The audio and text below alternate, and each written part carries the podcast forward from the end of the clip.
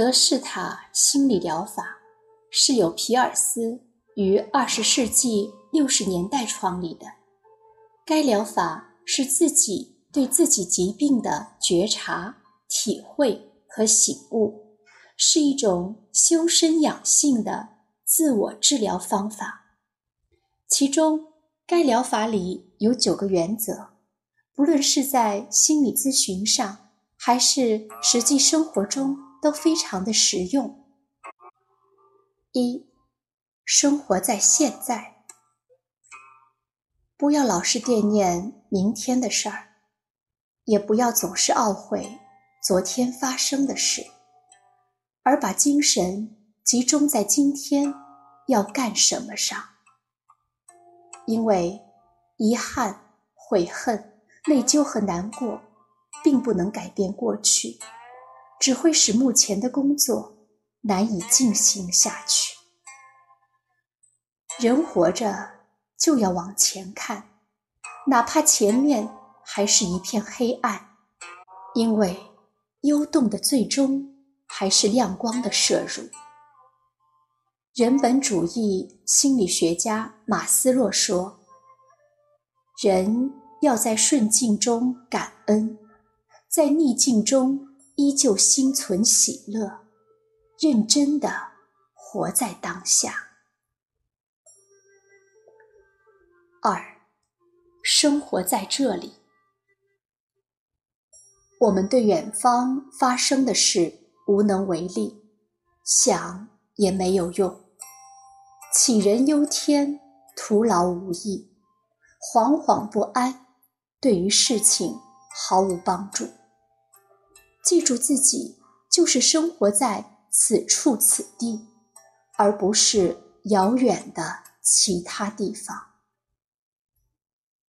世界是如此之大，大的你分不清人生的方向；世界是如此之广，广阔的不能踏寻海角天涯。我们生活的范围很小，世界每一秒。都在变化，可能是战争、疾病、灾难，但是你无法改变。我们心存善念，只有祈祷和善待自我与身边的人，因为你活在这里。三，停止猜想。面向实际，很多心理上的纠纷和障碍，往往是因为自己没有实际根据的想当然所造成的。因此，不必毫无意义的胡乱猜想推测。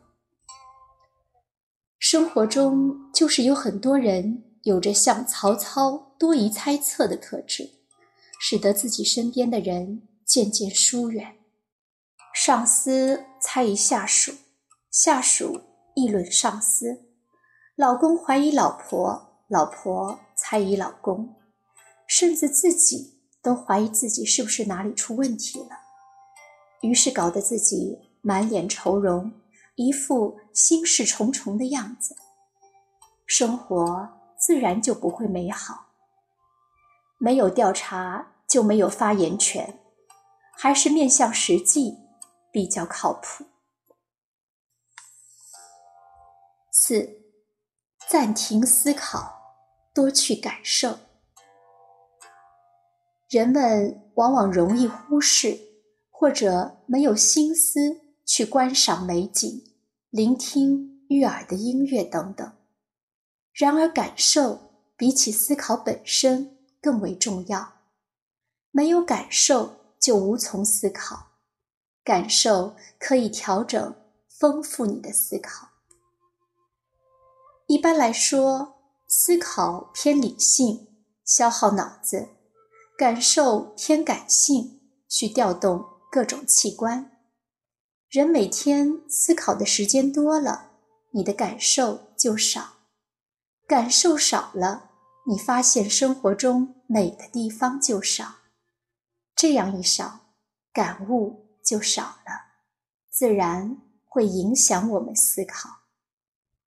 一个会感受的人，其实是一个会生活的人。五，接受不愉快的情感。愉快和不愉快是相对的，也是可以相互转化的。因此，我们要有接受不愉快情绪的思想准备。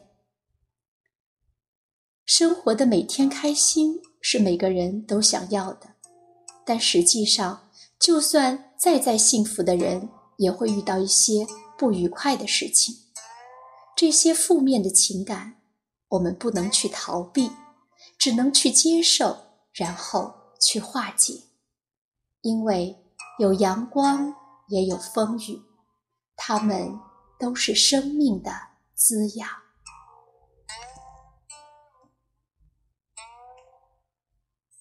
六，不要先判断，先发表参考意见，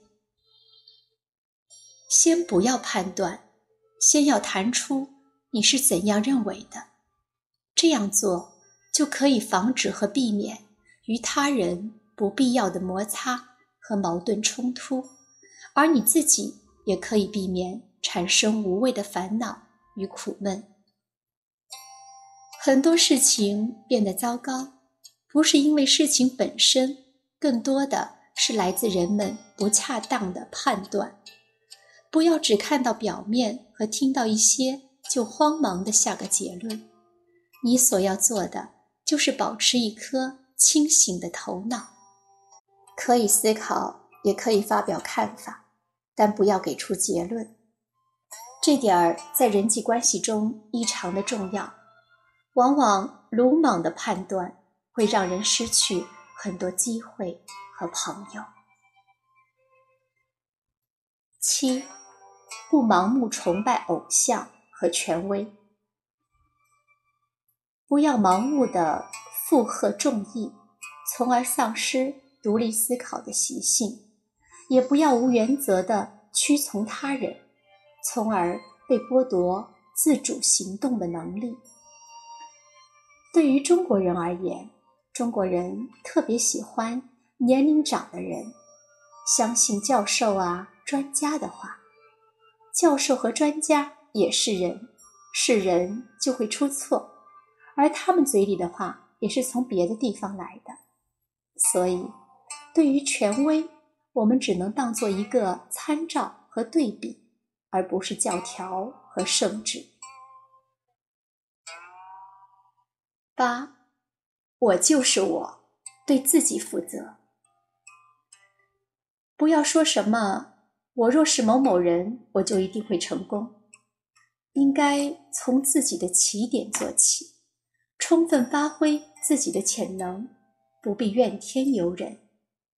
要从我做起，从现在做起，竭尽全力的发挥自己的才能，做好自己能够做的事情。